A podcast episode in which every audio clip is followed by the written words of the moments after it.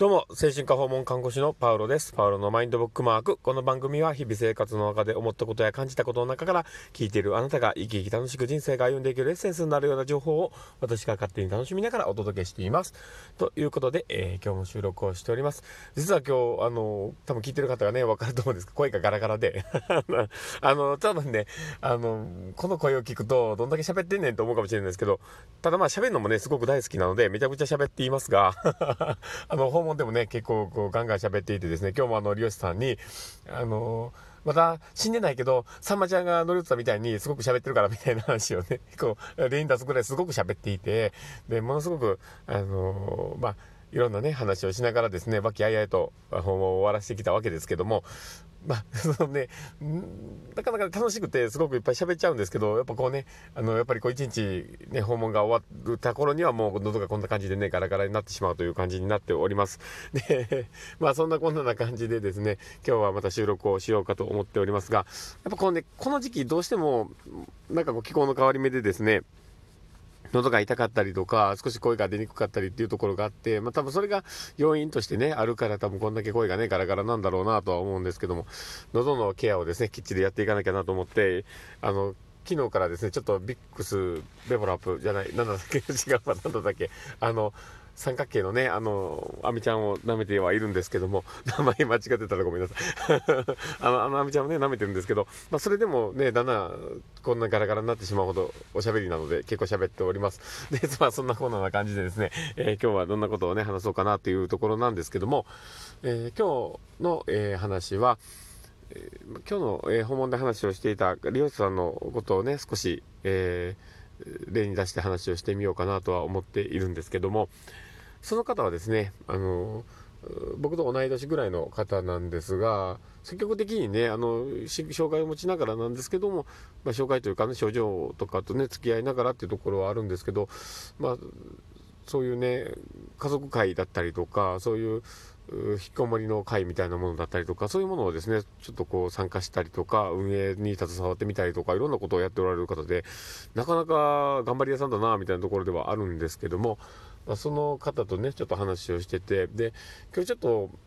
調子がね、最近ちょっと良くないという話をしていて、で、話してる内容もですね、結構悲観的な部分も多くて、あの、まあ、例えばですね、まあ、ちょっとこう、ね、作業所に行ってる人たちとね、一緒にコミュニケーションを図っているけど、なかなか通じないっていうところをね、話されたりとか、なんかこう、そういうね、方々と一緒に、ね、生活をして組み立てているところで、自分がすごく、惨めに感じるみたいなところの話だったりとか、まあ、いろんなことをおっしゃっていたんですけどね。なかなかねこう普段はそういうねそこまでこう気持ちがね落ち込んだりっていうことはあんまりなかったりするんですけど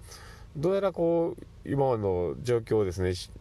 どうしたらいいんだろうみたいなことをずっと考え続けてあげく答えが出ずに悶々としんどくなってるというね そういう負のループをあるような感じでねあのいてはったんですけど、ね、やっぱりこう喋ってる時にねその僕もこう話はしていたんですけど少し思考が偏ってしまっているよねっていうところをね言っていたんです。どうしてもしんどい時ってあの気持ちが鬱っぽくなった時とかって思考が偏りやすくなってあの考え方がね本当に偏ってしまいがちにはなるのでそういうところきってなかなかあのそのループをですねなかなか脱却しづらくてなんか抜けなかなか抜け出せないっていうことも往々にしてあってでそういう時にどうしたらいいのかなっていうところなんですけどやっぱり、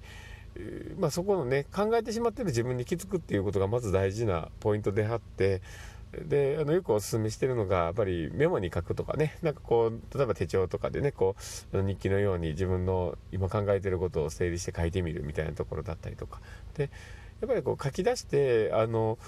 文章にしていくとあ自分ってこういうことを考えてるんだとかっていうのをあの直視するというかねあの自分整理をしてこうあの客観的に見るっていうことができるのですごく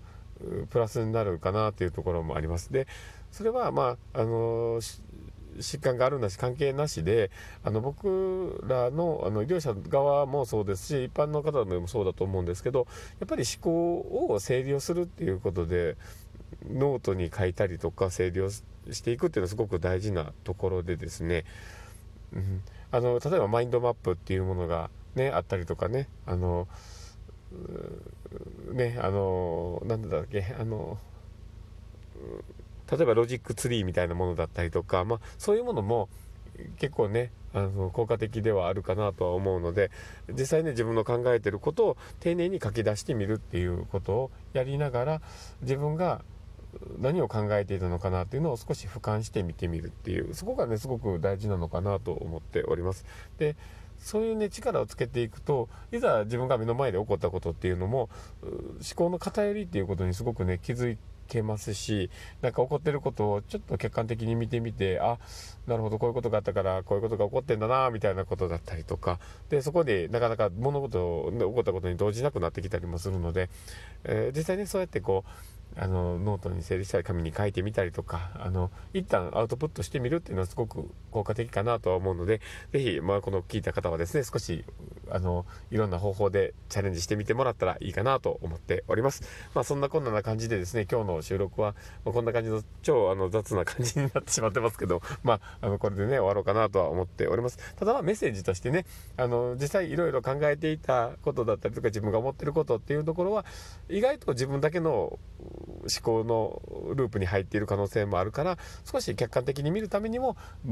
何かに書いてみたりとかあの言葉にしてみたりとか、まあそのね、文章にしてみたりっていうことのところでアウトプットすることで客観的に見れて整理がされて少しあの落ち着けるようになるしそういう思考が身についていくよっていうような話を、えー、してみました。というところでですね、えー、こういった話がですね皆さんの、えー、プラスになって、えー、けばいいなと思ったりしております。で、えーまあ、ね、今日は、えー、実はですね、昨日の放送がですね、50回目の放送だったらしくてですね、僕は全然気づかなくて、あの、そのままね、あの、放置してしまったところがあるんですけど、えー、この50回分、えー、収録はさせていただきながらですね、徐々に僕自身も成長させていただいておりますので、えー、これをお聞きになっている方がですね、そういった部分も少し楽しみながらですね、あの、過去の放送とかも、ちょっとね、すっごいこっぱずかしいですけど、過去の放送とかもね、ちょっと聞いてもらいながらですね、あのー、あ、この人こんな風な感じでだんだん成長してきてるんだな、みたいなものをですね、感じてもらえると、ちょっと人間味を感じれて 嬉しいかなと思ったりするので、まあちょっと楽しんでみてもらえたらなと思っております。えー、まあそんなこんな感じでですね、今日も、えー、今からまたね、自宅の方に帰ってですね、ゆっくり過ごして、子供たちと一緒に楽しもうかなと思っております。まあ、そんなこんなな感じでですね、えー、今日もね、あの、お話を聞いてよかったなと思う方がいたらですね、この放送、あの、フォロー、この番組をですね、フォローしていただいたりとか、あの、ツイッターの方もですね、フォローしていただけると、すごく喜びますので、よろしくお願いします。ということで、えー